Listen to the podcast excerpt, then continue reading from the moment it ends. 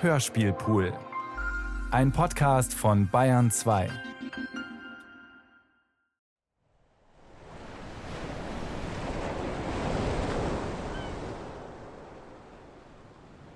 Die Wogen brandeten an den Wall und zerschlugen sich dumpf. Die Stille zwischen den Brechern war länger als zwischen meinen Atemzügen, und ich atmete mich ruhig in einen Schlaf, in dem sie zusammenfielen.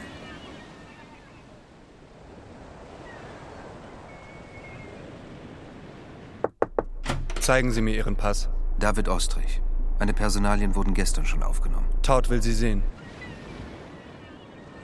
An den Mauern des Paradieses von Martin Schneidewind.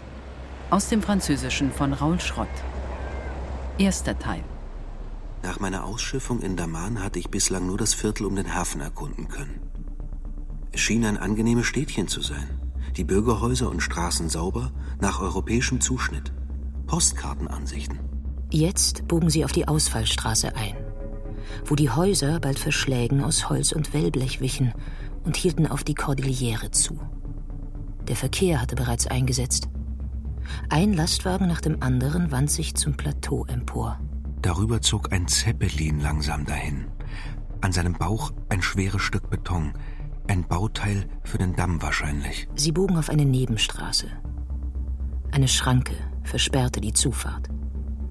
Sie ging auf, ohne dass in dem Wächterhäuschen jemand zu sehen gewesen wäre. Ein Garten tat sich auf. Flächen von Rasen zwischen Büschen und Tamarisken. Ihr Grün in dieser Ödnis gleichsam unwahrscheinlich. In der Mitte erhob sich ein moderner Ansitz, ein dreistöckiger, weiß gekalkter Kubus mit französischen Fenstern. Rechts und links des Eingangs thronte ein paar vierköpfiger Sphingen mit Stierläufen und Adlerflügeln. Ihre beiden menschlichen Gesichter starrten sich an, Hände und Arme einander entgegengestreckt. Die Löwenfratzen dem Betrachter zugewandt, während die Adlerköpfe über die Körper nach hinten gebogen und die Stierschädel auf die Tür gerichtet waren. Bis über den Bauch mit Erde verkrustet, entstammten sie offenkundig einer archäologischen Ausgrabung.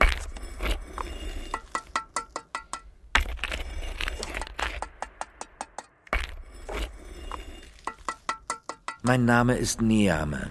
Ich unterstütze Taut, so gut es mir möglich ist. Wie Sie vielleicht verstehen, Herr Ostrich, muss er vorsichtig sein, mit wem er sich abgibt. Steht Ihre rechte Hand auch jetzt hinter der Tür, damit ich mich nicht aus dem Staub mache? Sein Name ist Saul. Und es steht Ihnen jederzeit frei zu gehen. Warum haben Sie mich hergeschafft? Weil Taut Fragen hat. Was will er denn von mir wissen? Von Ihnen wissen wir bereits alles, was zu wissen ist. Mir werden die Personalien der Touristen vorgelegt, die um eine Besuchserlaubnis für die Baustelle und die Insel draußen ansuchen. In den Unterlagen wurde Ihre Arbeit über den Grabstein von Mountsville erwähnt, Herr Professor. Auf die Insel zu gelangen war der einzige Grund meines Hierseins. Ich wollte um jeden Preis die neu entdeckten Tontafeln in die Hände bekommen. Im Moment geht es darum, T, Evita zu finden. Sie ist verschwunden und Taut macht sich Sorgen. Ich verstehe nicht, was mein Artikel oder mein Interesse für die Ausgrabungen auf Dilmund damit zu tun haben. Ich habe Taut darauf aufmerksam gemacht, dass Sie jemand sein könnten, der den Dingen auf den Grund geht. In diversen Presseberichten über Taut und sein Bauprojekt war in den Fotografien des Öfteren eine Evita aufgetaucht, ohne dass ich jetzt mehr als das Bild einer beliebigen jungen Frau vor Augen gehabt hätte. Das letzte Mal habe ich sie beim Empfang für den Abgesandten der Vereinten Nationen gesehen. Sie machte sich den Spaß, sich als meine Enkelin auszugeben. Sie hat manchmal solche Launen. Sie wollen also, dass ich den Verbleib von Evita Taut in Erfahrung bringe. Ich. Ein völlig Fremder. Sie sind doch auf Tauts Wohlwollen angewiesen, nicht wahr? Damit nahm er mir die Frage aus dem Mund, was ich als Gegenleistung für meine Bemühungen zu erwarten hätte. Evita hat uns offenbar etwas hinterlassen. Auf der glänzenden Platte des Tisches stand ein klappbares Lesepult auf dessen unterem Querholz ein Apfel lag. Er hatte den Raum bis dahin bloß als Hintergrund des Gesprächs wahrgenommen, einem gemalten Stillleben gleich. Neame hielt mir den harten grünen Apfel hin, als böte er ihn an. Ich wollte schon danach greifen, als ich sah, dass er angebissen war. An der Bissstelle war er braun eingefallen, ihr Rand aber glänzte fettig rot.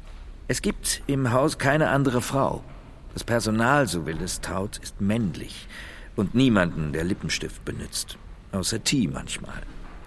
Vor allem aber, es gibt hier nirgendwo Äpfel. Es ist noch nicht die Jahreszeit dafür.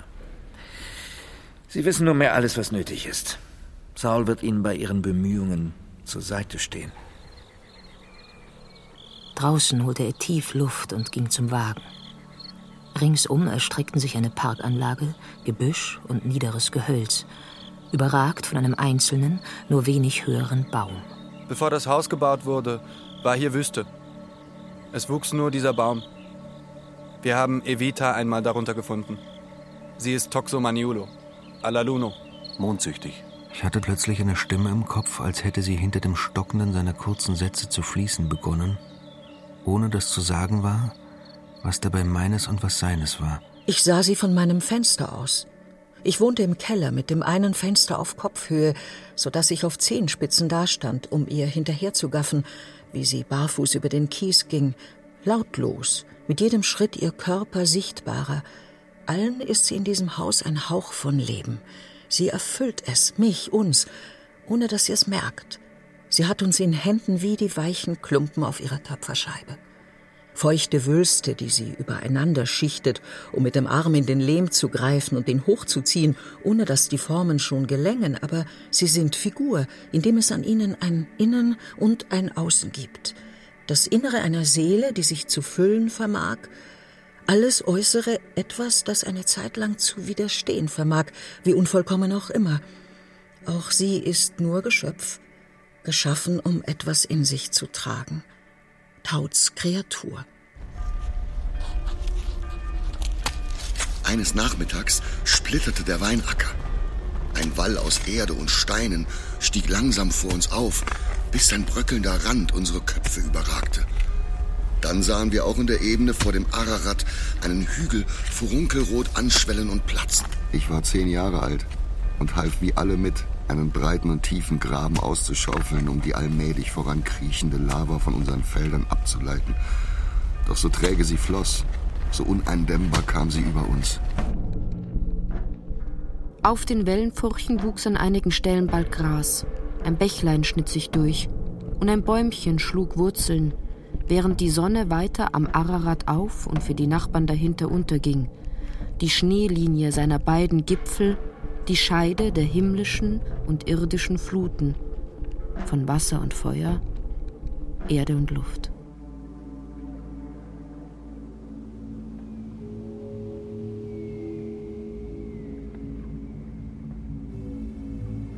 Auf der vierspurig asphaltierten Fahrbahn herrschte reger Verkehr.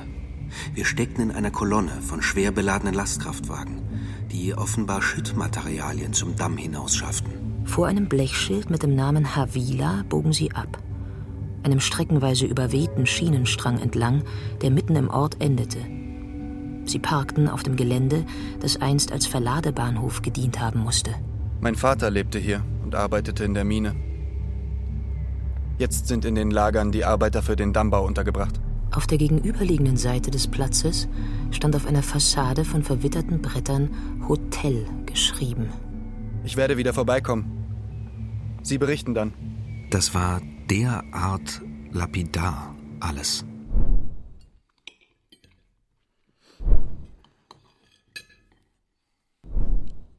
Die Suppe war fast kalt, ein sämiger Brei, der bei der drückenden Temperatur im Raum unangenehm zu löffeln war. Wenn Sie auf ein Bier oder ein Glas Wein gehofft haben, in der Regel wird mittags nichts ausgeschenkt. Eine medizinische Direktive, ja, wenngleich sie nicht von mir stammt. Ich hätte mich vorstellen sollen. Dr. Willi de Haas.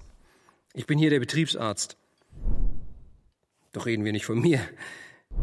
Wissen Sie, bei dem wenigen, das hier letztlich passiert, ist es Brauch, jeden Neuankömmling auszuhorchen. David Ostrich, sehr angenehm. Ich kenne Sie aus der Zeitung, nicht? Auch hier ist darüber berichtet worden? Ja, ja, ja. Man hat an Ihrem Fund einiges Interesse bekundet. Wo wurde diese Tontafel noch einmal entdeckt? In Virginia. Aber es war nicht mein Fund. Er wurde schon im letzten Jahrhundert bei der Öffnung des Tumulus gemacht. Aber es schien wohl nicht ganz klar, um welche Schrift es sich dabei handelt, oder? Nicht nur das. Auch über den Wortlaut herrscht Unklarheit. Man hat geglaubt, darin eine phönizische, etruskische, keltiberische oder altbritische Inschrift erkennen zu können. Sind das die rätselhaften Schriftzeichen? Betrachtet man sie von der Seite, was natürlich nur bei der Tonscheibe selbst wirklich anschaulich wird, zieht es mehrere der Zeichen zusammen. Da und da und da beispielsweise. Ich kann leider immer noch nichts erkennen. Da sind Sie nicht der Einzige. Was man zu lesen vermeint, ist mit viel Nachsicht folgendes: Bill, Stumps, Stone. OC T141888. 14. Oktober 1888. Ja, das war der Tag, an dem man den Grabhügel aufbrach. Die Zeilen darüber lassen sich dann als Bill Stumps Stein lesen. Bill Stumps Stein. Kennen Sie Charles Dickens? Wie jeder, nur seine Weihnachtsgeschichte. In den Pickwick Papers entdeckt der Held einen Stein, der folgende kryptische Inschrift trägt: X, Bill Stumps, his mark. Nachdem Pickwick seinen ausgegrabenen Fund überall als kuriose Inschrift von unzweifelhaft großem Alter ausposaunt, erkennt man bald, dass da bloß X Bill stempelt seine Marke steht. Ein Kreuz also, mit dem ein gewisser Bill sein Zeichen hinterlässt. Nichts weiter als eine Tautologie. Es handelt sich somit also nur um einen Scherz, den Sie als solchen entlarven konnten. Entlarvt im doppelten Sinn. Das müssen Sie mir unbedingt bei nächster Gelegenheit näher ausführen. Ich muss mich jetzt leider aufmachen. Meine Patienten warten. Ist es möglich, über die Zeit zu reden? Das heißt, sie wäre absolut, unumkehrbar und unaufhaltbar. Doch ist sie das wirklich? Ergab sich diese Vorstellung nach einer Dauer nicht eher durch die ersten mechanischen Uhren, die mit ihren Minuten- und Sekundenzeigern immer aggressiver wurden, bis sie ihnen alles unterzuordnen begannen, erst die Fahrpläne von Zügen und Bussen, dann jeder, jeder Wettkampf und schließlich das gesamte Leben? Jedes Tick einen Moment in die Welt setzen, den das Top bereits wieder auslöscht. In meinem Zimmer standen zwei Betten, durch eine spanische Flechtwand voneinander getrennt. Müde legte ich mich hin, der Kopf blank. Ich fühlte mich ratlos, ziellos, unschlüssig, als führe alles bloß von einer Lehre in die nächste. Ich stand wieder auf, Draußen schmerzte das Sonnenlicht in den Augen. Eine Passage an der unteren Stirnseite der Arkaden führte zu einem offenen Markt. Die Stände hatten etwas Gemüse und Obst.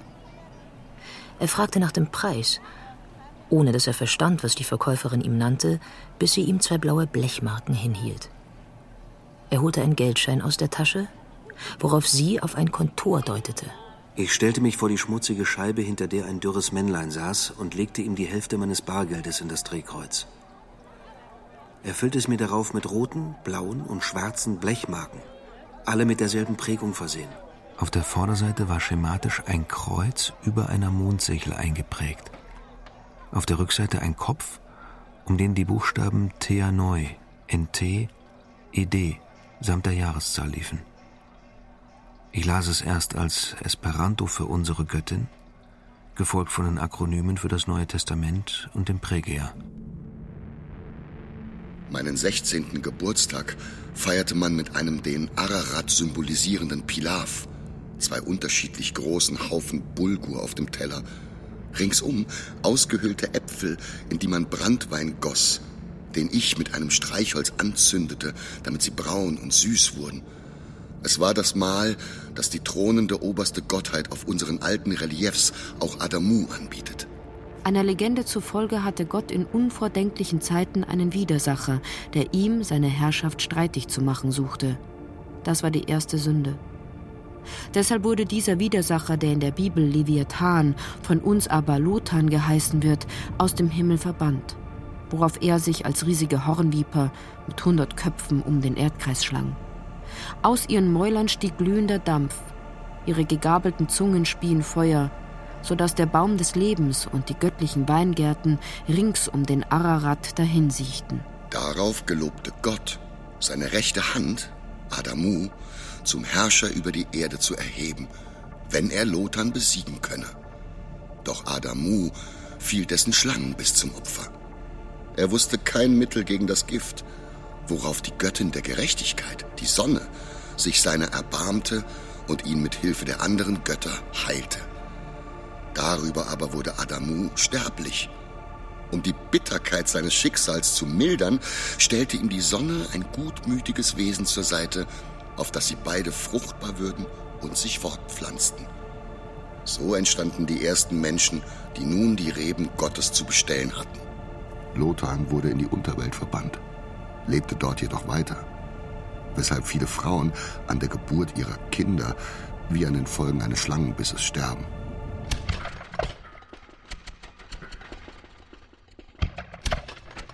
Ziellos spazierte er durch die in Planquadraten angelegte Siedlung. Ich wollte hinaus ins Freie und stolperte auf den unebenen Wegen zwischen den alten Raffineriehallen dahin.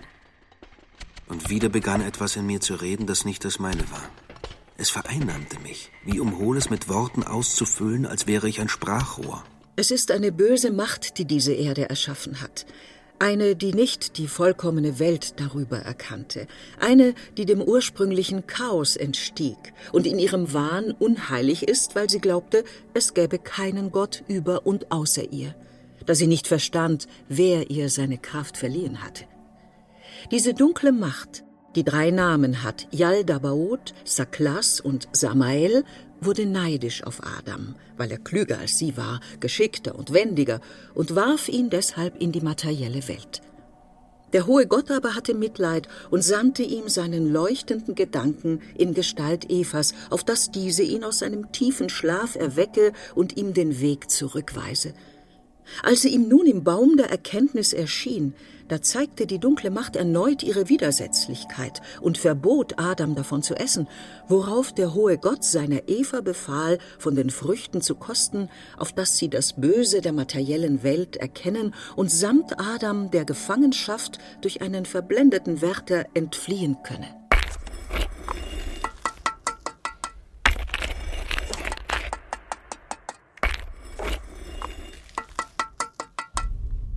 Nachdem ich 16 Jahre alt geworden war, kam die Einberufung. Die Grundausbildung erfuhren wir in einem Vergnügungspark, der nie fertig geworden war. Danach wurde er dem arabischen Korps zugeteilt und an die damalige Unionsgrenze in der Provinz Khuzestan verbracht. Die Kompanie wurde in Abadan stationiert und machte von dort aus regelmäßig Patrouillen bis weit in den Norden hinauf. Auf fünf Meilen sind Wachtürme und Funkmasten noch auszumachen auf eine halbe Meile die vage Form von Menschen, auf 500 Fuß die Farbe ihrer Haut und Uniform, auf 300 Fuß ihre Gesichter, die Augen, zwei Punkte darin. Das ist die ideale Schussdistanz. In ihrer Kompanie gab es einen Einheimischen, der wusste, wo sie gerade waren, indem er am Sand leckte. Er gehörte der Sekte der Mandäer an, die bevorzugt behandelt wurde, weil sich in ihr vor der Übernahme islamischer Prinzipien schon christliche und jüdische Elemente vermischt hatten. Ganz so, wie auch die große Glaubensreform es vorsah. Er brachte mir die Namen des Sandes bei, der je nach Salz und Eisen unterschiedlich schmeckt. So fand er jedes Mal seinen Weg. Ich habe meine Heimat seither nicht wiedergesehen. Seit sieben Jahren nicht. Die Begegnung mit Menschen hat mich stets angestrengt. Jedes Mal merke ich, dass ich dafür erst das richtige Gesicht aufsetzen muss. Eine freundliche Maske, über deren Innen und Außen ich mich ihnen angleichen kann, um dann von ihrer Welt vereinnahmt zu werden, wie sie gleich eine Hohlkugel umschließt, jeder anders beschaffen, doch jeder sein eigener Mittelpunkt, als existiere er nur für sich. Ostrich hatte genug für den Tag und marschierte zurück in die Siedlung. Er trat in das erste Gebäude, das mit seinem Vordach Schatten spendete. Statt Holzwänden sah man rechts und links durch verglaste Partien auf leere Klassenzimmer mit niederen, grob gezimmerten Schreibpulten. Im Inneren dieser Schule zweigte ein weiterer Gang ab. Hier befanden sich Ablichtungen von im Zweistromland zutage geförderten Tontafeln mit dem Mythos von Dilmun. Es war dies ein als mythisch geltender Ort, bis Captain Edward Lord Rand ihn Ende des letzten Jahrhunderts als die Insel in der Meerenge des Persischen Golfes identifizieren konnte. Mehr als interessiert studierte ich die sumerischen Keilschrifttexte samt den Übersetzungen daneben. Im dritten Jahr seines Turnus regnete es. Mit der Sonne begann die Wüste aber zu grünen. Auf einer der Patrouillen zur Grenzsicherung kamen sie in eine langgezogene, mit Gras bestandene Senke, die überall von kreisförmigen Brachen durchbrochen war, als hätte Gott die Figuren seines Spiels dort abgestellt. Darauf verstreut lagen die verdorrten Leichen von Illegalen. Als wir sie aufhoben, um sie zu begraben, merkten wir, dass sie innen ausgehöhlt waren. Wo sie den Boden berührt hatten, waren sie ganz porös geworden, von unzähligen winzigen Gängen durchbohrt. Der Mandäer wusste, dass diese Bohrgänge von Wanderameisen herrührten, mit denen hier mancherorts Verletzungen vernäht werden, indem man sie sich in die Wundränder verbeißen lässt, um danach ihre Leiber mit den Fingernägeln abzuzwicken. Verzeihen Sie, wenn ich Sie anspreche. Soares ist mein Name. Eduardo Soares. Ich bin der Direktor der Schule. Wie ich merke, gefällt Ihnen unsere kleine Ausstellung. Ich bin eigentlich hier, weil ich mich näher für die Geschichte des Damms und die Geschichte Adams interessiere. Ich habe gehört, dass man bei den Bauarbeiten auf der Insel jüngst Tontafeln ausgegraben hat. Der Dammbau der Electricity Development Infrastructure Note, kurz EDIN. Wissen Sie, EDIN ist der alte sumerische Begriff für die Ebene, in der sich der Garten von Gottes erstem Reich befunden hat, was geologisch durchaus Sinn ergibt. Als der Indische Ozean nach der letzten Eiszeit das Gebiet allmählich zuflutete, um vor etwa 6000 Jahren den heutigen Golf entstehen zu lassen, war dieses Tiefland einenteils zum Meeresboden geworden, anderenteils durch die Ablagerungen von Euphrat und Tigris verschüttet. Diese Wiege der Menschheit will man wiedergewinnen. Der einmal fertiggestellte Damm wird den Meeresspiegel durch bloße Evaporation wieder auf das ursprüngliche Niveau senken. So sagen es die Ingenieure. Aber das wissen Sie sicher alles. Äh, auf wessen Einladung sind Sie hier, wenn ich fragen darf? Ich bin bei Tau zu Gast. Er hat mir gegenüber erwähnt, dass seine Tochter Sie hin und wieder besucht. Ja, Frau Taut beehrt mich und meine Kollegen manchmal und bringt den Kindern Geschenke zu den Feiertagen. Aber das ist schon eine ganze Weile her. Ansonsten verkehrt sie, soweit ich weiß, hin und wieder mit dem Priester. Manchmal, wenn mich all das Reden nur noch überfließt, höre ich auf zuzuhorchen und blicke auf die stumm sich bewegenden Lippen, das Mienenspiel des Gesichts, die Gesten der Hände und Haltungen des Körpers, die anderes verraten, etwas, das dem Gesagten oft widerspricht oder es gar verneint, und sehe uns dann als gespalten, in der Mitte in zwei, gleich einem durchgerissenen Blatt Papier. Dein unwiderstehliches Lächeln. Du solltest zu Hause sein. Du gehörst zu dieser Villa, ob du willst oder nicht. Was hat dich gelockt? Bist eine schöne Frau. Alle reden sie über dich, selbst wenn sie nichts erzählen wollen. Die Leute sind nun einmal neidisch. Neid auf dich fällt ihnen leichter als auf deinen Vater. Du hast ihn also sitzen gelassen, den großen Boss. Aber was macht so ein Engelchen wie du in einem Kaff wie diesem?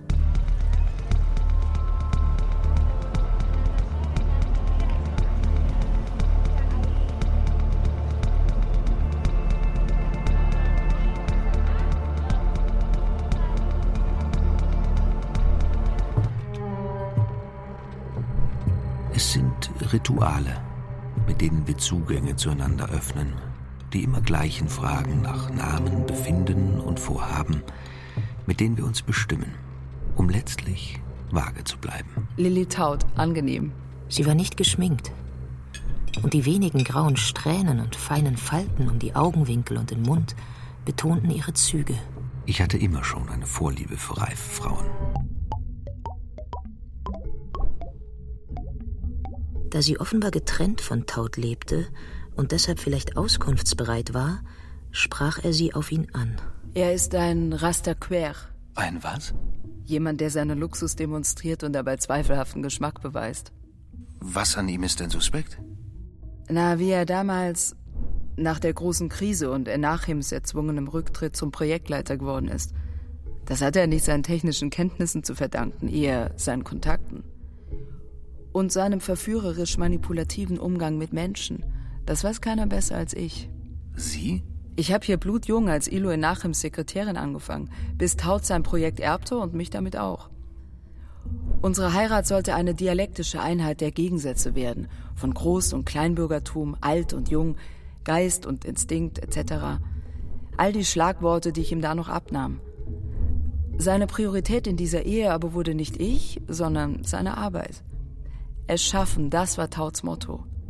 Sex jedoch war für ihn zweitrangig ebenso wie die Idee eines Privatlebens. Damals, wohlgemerkt. Es ist eigenartig, wie wir uns manchmal vor Fremden entblößen, als würden wir vor ihnen beichten, weil sie uns keine Buße auferlegen können. Einige Jahre nach unserer Hochzeit holten wir die Reise nach, die wir nie gemacht hatten. Wir unternahmen mit einigen Freunden und Bekannten eine Bootsfahrt entlang der Küste. Als wir in eine Bucht segelten, wo man Fisch für uns grillen wollte, wurden wir eingeladen, in das glitzernd klare Wasser zu springen und an Land zu schwimmen. Und mit einem Mal war taut im Wasser. Ich wusste, er konnte nicht schwimmen, also sprang ich ihm hinterher. Mit einem hundeartigen Strampeln und weil er gleich ins Untiefe kam, schaffte er es atemlos an den Strand. Was um Himmels willen hatte ihn bloß veranlasst zu springen? Reine Joie de vivre? Selbstüberschätzung und Ungeduld? Oder der Wunsch, es den anderen gleich zu tun? Er konnte selbst nicht genau sagen. Er hatte aus einem Impuls heraus gehandelt. Und Ihre Tochter? Meine Tochter. Sie meinen Evita. Sie ist so sehr meine Tochter, wie ich immer noch überall Frau Taut gerufen werde. Eigentlich heiße ich Schickel. Sie blickte mich kokett an, als müsse sie zwischen uns eine Grenze setzen, die mich verleitete, sie zu überschreiten. Evita, sie war wirklich wie eine Tochter für mich. Ich habe sie im Haus aufgenommen, als sie noch blutjung war. Taut brachte sie von der Insel mit. Die meisten hier im Saal haben ja irgendwelche Dienstmädchen von dort. Und nicht wenige vergehen sich an ihnen. Tauts Kalkül jedoch war ein anderes. Unsere Evita, wie er sie nannte, wohlgemerkt, eigentlich hieß sie ganz anders. Nun, sie entstammt der dort herrschenden Familie, deren Reichtum größer ist als ihr Ruhm. Politiker, der er ist, dachte er, es mache sich gut, wenn er sie zu sich holt und ihr eine gute Erziehung angedeihen lässt. Das hat er auch gemacht. Sie hatte eine ganze Reihe von Privatlehrern, die sich mit ihr allesamt schwer getan haben. Wobei erst nach einer ganzen Weile rauskam, dass sie deshalb so schwer lernte, weil sie schwerhörig ist. Wenn sie einem nicht direkt von den Lippen lesen kann, was sie ungern tut, dass sie schüchtern ist, gibt sie das zur Antwort, von dem sie glaubt, es würde einen zufriedenstellen. Sie können sich die surrealen Konversationen mit ihr gar nicht vorstellen. Sie hielt einen Moment inne. Was aber niemand ahnen konnte, ich am allerwenigsten war, dass Taut das Mädchen ins Herz schloss und mehr. Ich habe lange, lange nichts gemerkt, vielleicht nichts merken wollen. Ich glaube, er hat zum ersten Mal mit ihr geschlafen, als sie zwölf Jahre alt war. Körperlich war sie ja kein Kind mehr. Sie kam mit ihrer ersten Regel zu mir, seelisch aber war sie das sicherlich. Und gerade das zog Taut an. Er konnte sie formen, seine Vorstellung von einer Frau in ihr verwirklichen. Sie schien wie Wachs in seinen Händen, stets gefügig und duldsam. Taut hat mich geschickt, um nach ihr zu suchen. Sie ist ihm also endlich davongelaufen. Bravo, bravo. In diesem Moment hielt der Doktor es für angebracht, an ihren Tisch zu treten. Entschuldigen Sie, dass ich mich aufdränge, aber mich hat den ganzen Nachmittag nicht losgelassen, was Sie da zu den Auslegungen Ihres Grabungsfundes angedeutet haben. Wie gesagt, es war nicht mein Fund.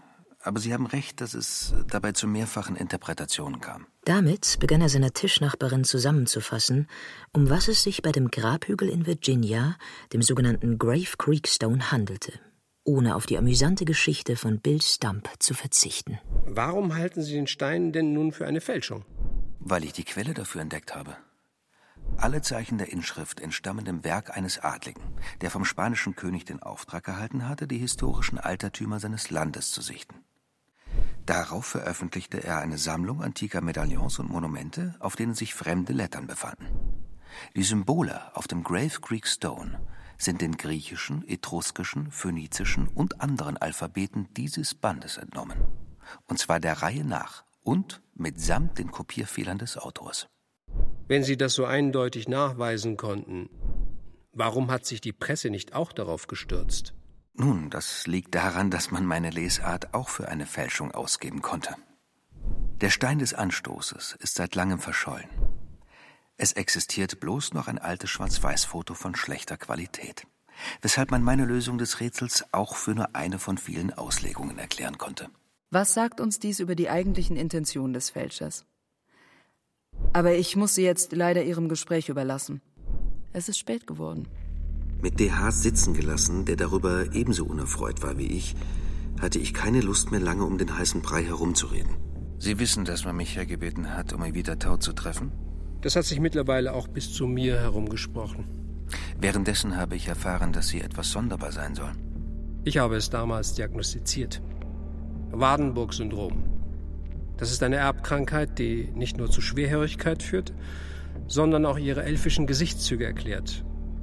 Und warum sie zwei unterschiedliche Augen hat. Unterschiedliche Augen? Das rechte ist blau, das linke grün. Das ist kein Geheimnis. Das Syndrom ist in der Familie, der sie entstammt, häufig. Inzest. Sie verstehen. Auf der Insel sieht man das als Zeichen königlichen Geblütes. Die Schwerhörigkeit hat ihr hier jedoch den Umgang mit Taut und seinen Kreisen etwas diffizil gemacht. Sie erschien mir zumindest aus begreiflichen Gründen manches Mal wie neben sich. Ansonsten kümmert sie sich vorbildlich um die Bedürftigen in unserer kleinen Siedlung. Damit jedoch ist es auch für mich jetzt etwas spät geworden. Eine gute Nacht wünsche ich Ihnen. Als er dann in sein Zimmer trat, hörte er ein ungehaltenes Schnaufen hinter der Trennwand und sah am anderen Bett Männerbeine sich unter das Leintuch ziehen. Er entkleidete sich und rollte sich auf der harten Matratze zusammen, hundemüde, doch ohne gleich Schlaf zu finden, weil ihn die Anwesenheit eines Fremden irritierte. Dann wurde ich zurück an den Grenzwall versetzt, der damals noch gut 300 Meilen westlich von hier verlief. Um die eine Stadthälfte hatten die Monatslöhner eine Ziegelmauer errichtet. Eine alte Brücke bildete den einzigen Übergang. Die Bestimmungen waren da noch verhältnismäßig locker, wenngleich es uns auch da schon verboten war, einen Fuß auf die andere Seite zu setzen. Wir drückten deshalb die Augen zu, wenn sich die Frauen der lurischen Stämme nach Hendijan schlichen, um ihre Kinder dort zu gebären. Sie wollten vom Geburtsrecht der Union profitieren, das ihnen damals noch automatisch die Bürgerschaft gewährte.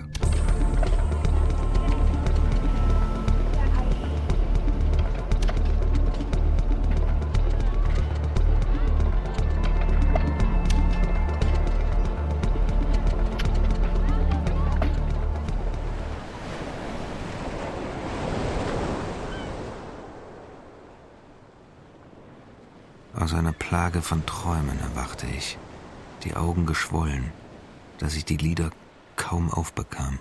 Sein Zimmergenosse war früh aufgestanden, ohne dass er es gemerkt hatte. Am Kopfende seines Bettes stand ein schwarzer Handkoffer ohne Namensschild. Mir bleiben allein diese Seiten, um im Nachhinein die dann noch erratischen Pendelschläge des Geschehens nachzuzeichnen sie gewissermaßen unter der Lupe betrachtend, in ihrem Hin und Her jene Momente festhaltend, die mich in ihrer Folge an diesen Ort gebracht haben. Wo an diesem Tag noch alles offen war, unbestimmbar in seinen Gründen und Konsequenzen, herrscht hier jetzt eine Leere, die definitiv ist. Sie hat sich rings um mich zum Kreis geschlossen.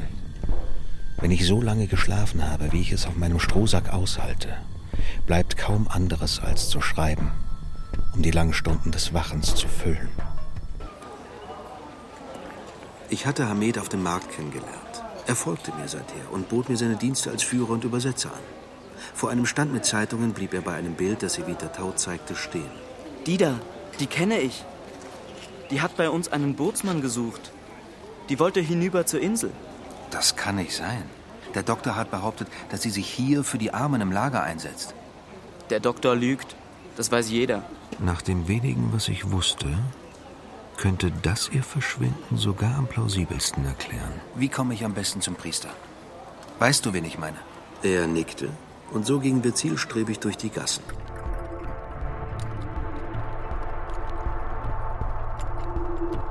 In New York, Vancouver, London und Amsterdam hatte man Deiche gegen das Meer errichtet, das im Steigen begriffen ist. Offenbar, weil die Sonne heißer geworden ist und das Eis an den Polen schmilzt. In Bombay, Bangkok, Shanghai oder Hongkong waren keine solchen Schutzmaßnahmen erfolgt, was schließlich jene asiatischen Völkerwanderungen auslöste, denen sie an der Grenze die Stirn zu bieten hatten. Jeden Tag boten sich uns andere Gesichtszüge dar von Menschen unterschiedlichster Herkunft oder Hautfarbe. Unsere Menschlichkeit wurde damit kaum noch fertig.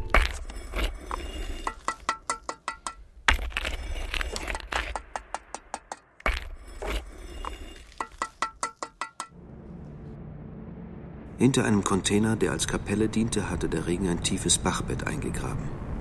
Die von der Straße aus unsichtbare Anhöhe dahinter war von Geröll freigeräumt worden. Darauf standen nun die zwölf Gebote. Gemäß dem neuen Bekenntnis waren die beiden neuen über das Entrichten der Almosensteuer für die Bedürftigen und das monatelang vorgeschriebene Fasten jeweils unten angefügt worden. Wo sich das schmale Wadi an seinem Fuß verbreiterte, ragte ein Baum auf, der keinen erkennbaren Stamm mehr besaß, vielmehr unzählige Äste. Sie verzweigten sich gegen den offenen Himmel und hingen voller großer Früchte, bis er näher kam und sie menschliche Formen annahm. Zwischen federartig aufstehenden Blättern staken Köpfe und Körper von Puppen. Sie wissen, weshalb all diese Puppen aufgehängt wurden? Nein. Es regnet hier bloß ein, zwei Mal im Jahrhundert. Nach einem solchen Niederschlag fand Santa Barrera, mein Vorgänger, in dem Bachbett da drüben ein totes Mädchen. Wie es starb, wurde nie geklärt. Dann entdeckte er am Straßenrand eine Stoffpuppe. Überzeugt, dass sie dem toten Mädchen gehörte, steckte er sie als Mahnmal auf einen Zweig. Nicht lange danach fand er im Friedhof eine zweite Puppe. Und so begann er überall nach Puppen zu suchen. Er hängte sie alle an diesen Baum. Santa Barrera verschied vor gut zehn Jahren, aber es werden weiterhin neue Puppen an die Äste gehängt, während die alten langsam verrotten. Die Lebenserwartung dieser menschenartigen Gebilde erscheint mir der unseren verstörend ähnlich. Mein Name ist Ostrich, David Ostrich. Mir wurde in der Stadt bedeutet, dass Evita Taut bei Ihnen war. Ich würde Sie gerne treffen. Sie kam des Öfteren in die Kapelle, allerdings ist ihr letzter Besuch Wochen her. Mit wem hat sie sich hier getroffen? Mit niemandem. Dann stimmt es also, was ich von anderen gehört habe? Dass Evita Taut sich hinaus zur Insel hat bringen lassen? Wer behauptet das? Das hat ein Junge aus dem Lager erzählt. Obwohl ich mir nicht vorstellen kann, dass er die Wahrheit weiß. Weshalb? Na, es klang nach einem Gerücht. Auch weil er dabei dem Lagerarzt unterstellt hat, zu lügen. Der Doktor wird jedenfalls seinerseits behaupten, dass sowohl Sie wie der Junge lügen. Was ist also dann die Wahrheit? Das ist ein simples logisches Problem. Glaubt man A, also Ihnen, dann lügt B weshalb der vom lügenden B, der Lüge bezichtigte C, der Doktor, die Wahrheit sagen muss. Denn wer von einem Lügner als Lügner bezeichnet wird, der hat wohl eine unliebsame Wahrheit geäußert, nicht? Somit wäre die Aussage des Doktors wahr, dass sowohl A wie B, Sie und der Junge lügen, was jedoch in sich völlig widersprüchlich ist. Weil dann die Basis dieser logischen Überlegung, nämlich dass A, also Sie, die Wahrheit gesagt haben, in sich zusammenfällt. Sind Sie es jedoch, der lügt, dann ist das, was der Junge sagt, die Wahrheit. Was bedeutet, dass der Doktor ein Lügner ist. Damit erweisen sich dessen Bezichtigungen, dass Sie und der Junge lügen, als falsch, weil dann zumindest einer von Ihnen beiden die Wahrheit gesagt haben muss. Dass der Doktor und Sie lügen, während der Junge die Wahrheit sagt, ist folglich in sich schlüssig, womit Ihre Frage beantwortet wäre. Ich lüge doch nicht. Ich bin es doch, der Ihnen all das erst erzählt hat. Das ändert nichts. Die Logik bleibt dieselbe.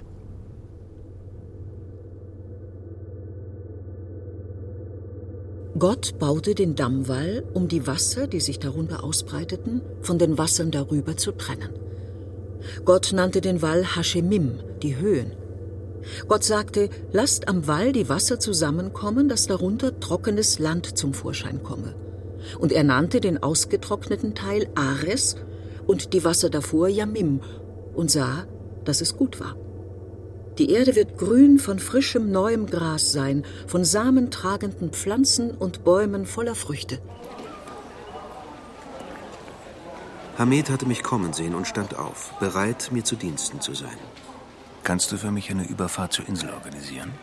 Haben Sie einen Schein? Mit Stempeln dafür? Wie viel würde es kosten, damit mich keiner danach fragt? Hamed sah mich eine Weile an. Dann ging er. Ich hoffte, um eine Passage für mich zu finden.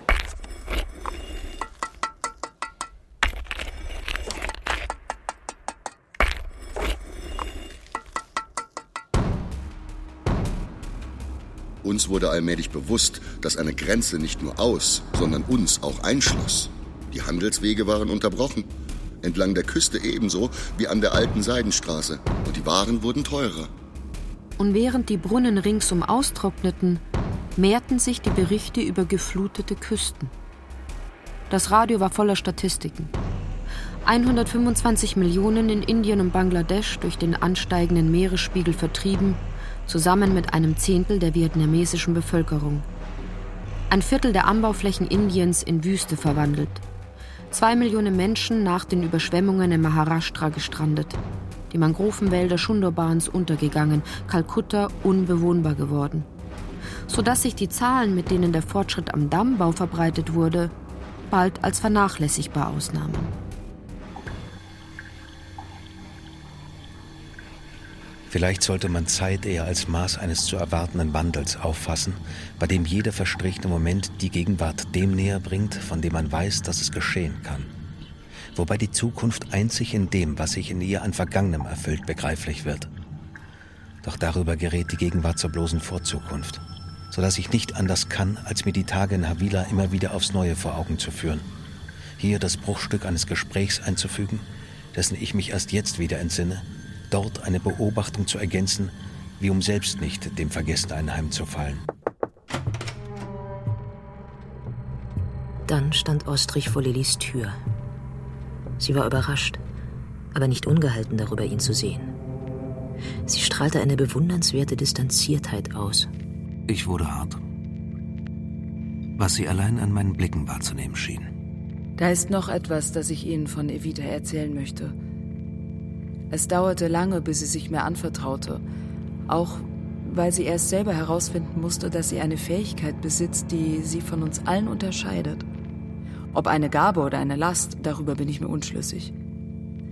Ich wollte es auch anfänglich nicht glauben, als sie sagte, sie sehe um Köpfe und Schultern eine Art Aura.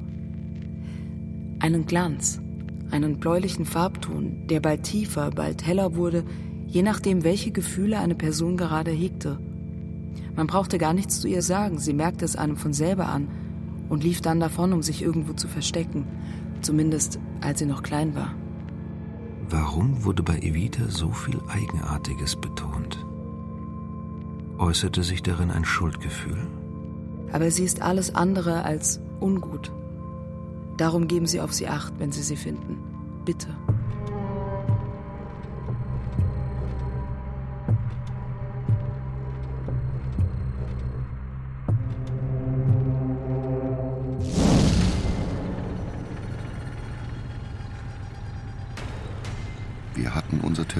Zu verteidigen.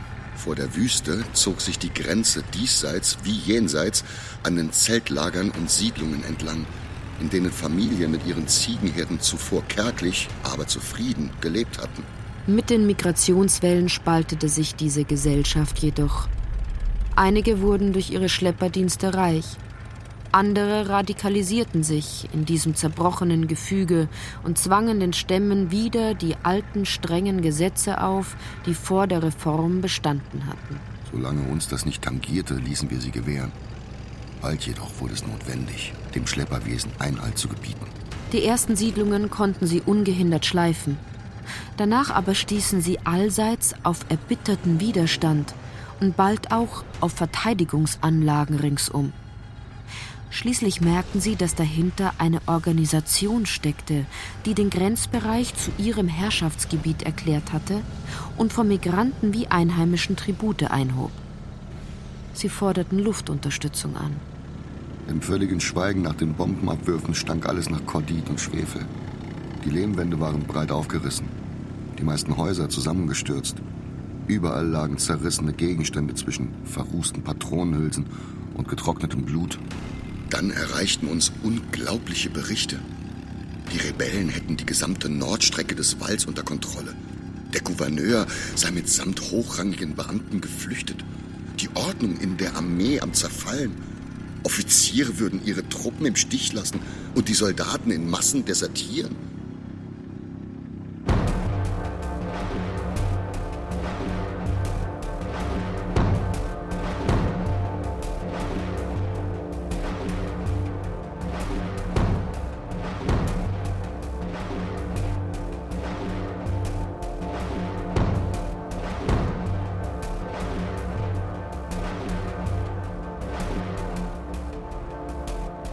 Den Mauern des Paradieses von Martin Schneidewind aus dem Französischen von Raoul Schrott.